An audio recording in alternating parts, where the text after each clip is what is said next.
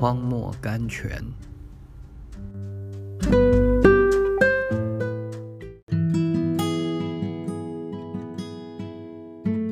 五月八日，在火中游行。丹尼里书第三章二十五节，火并没有制服他们，他们倒在火中游行。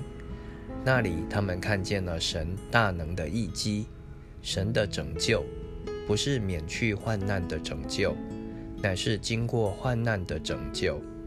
哦，我的神啊，当黑暗罩住我的时候，求你教导我知道。我不过是暂时在隧道中，不久就会重见天日的。他们告诉我，有一天我将站在橄榄山顶，享受复活的荣耀。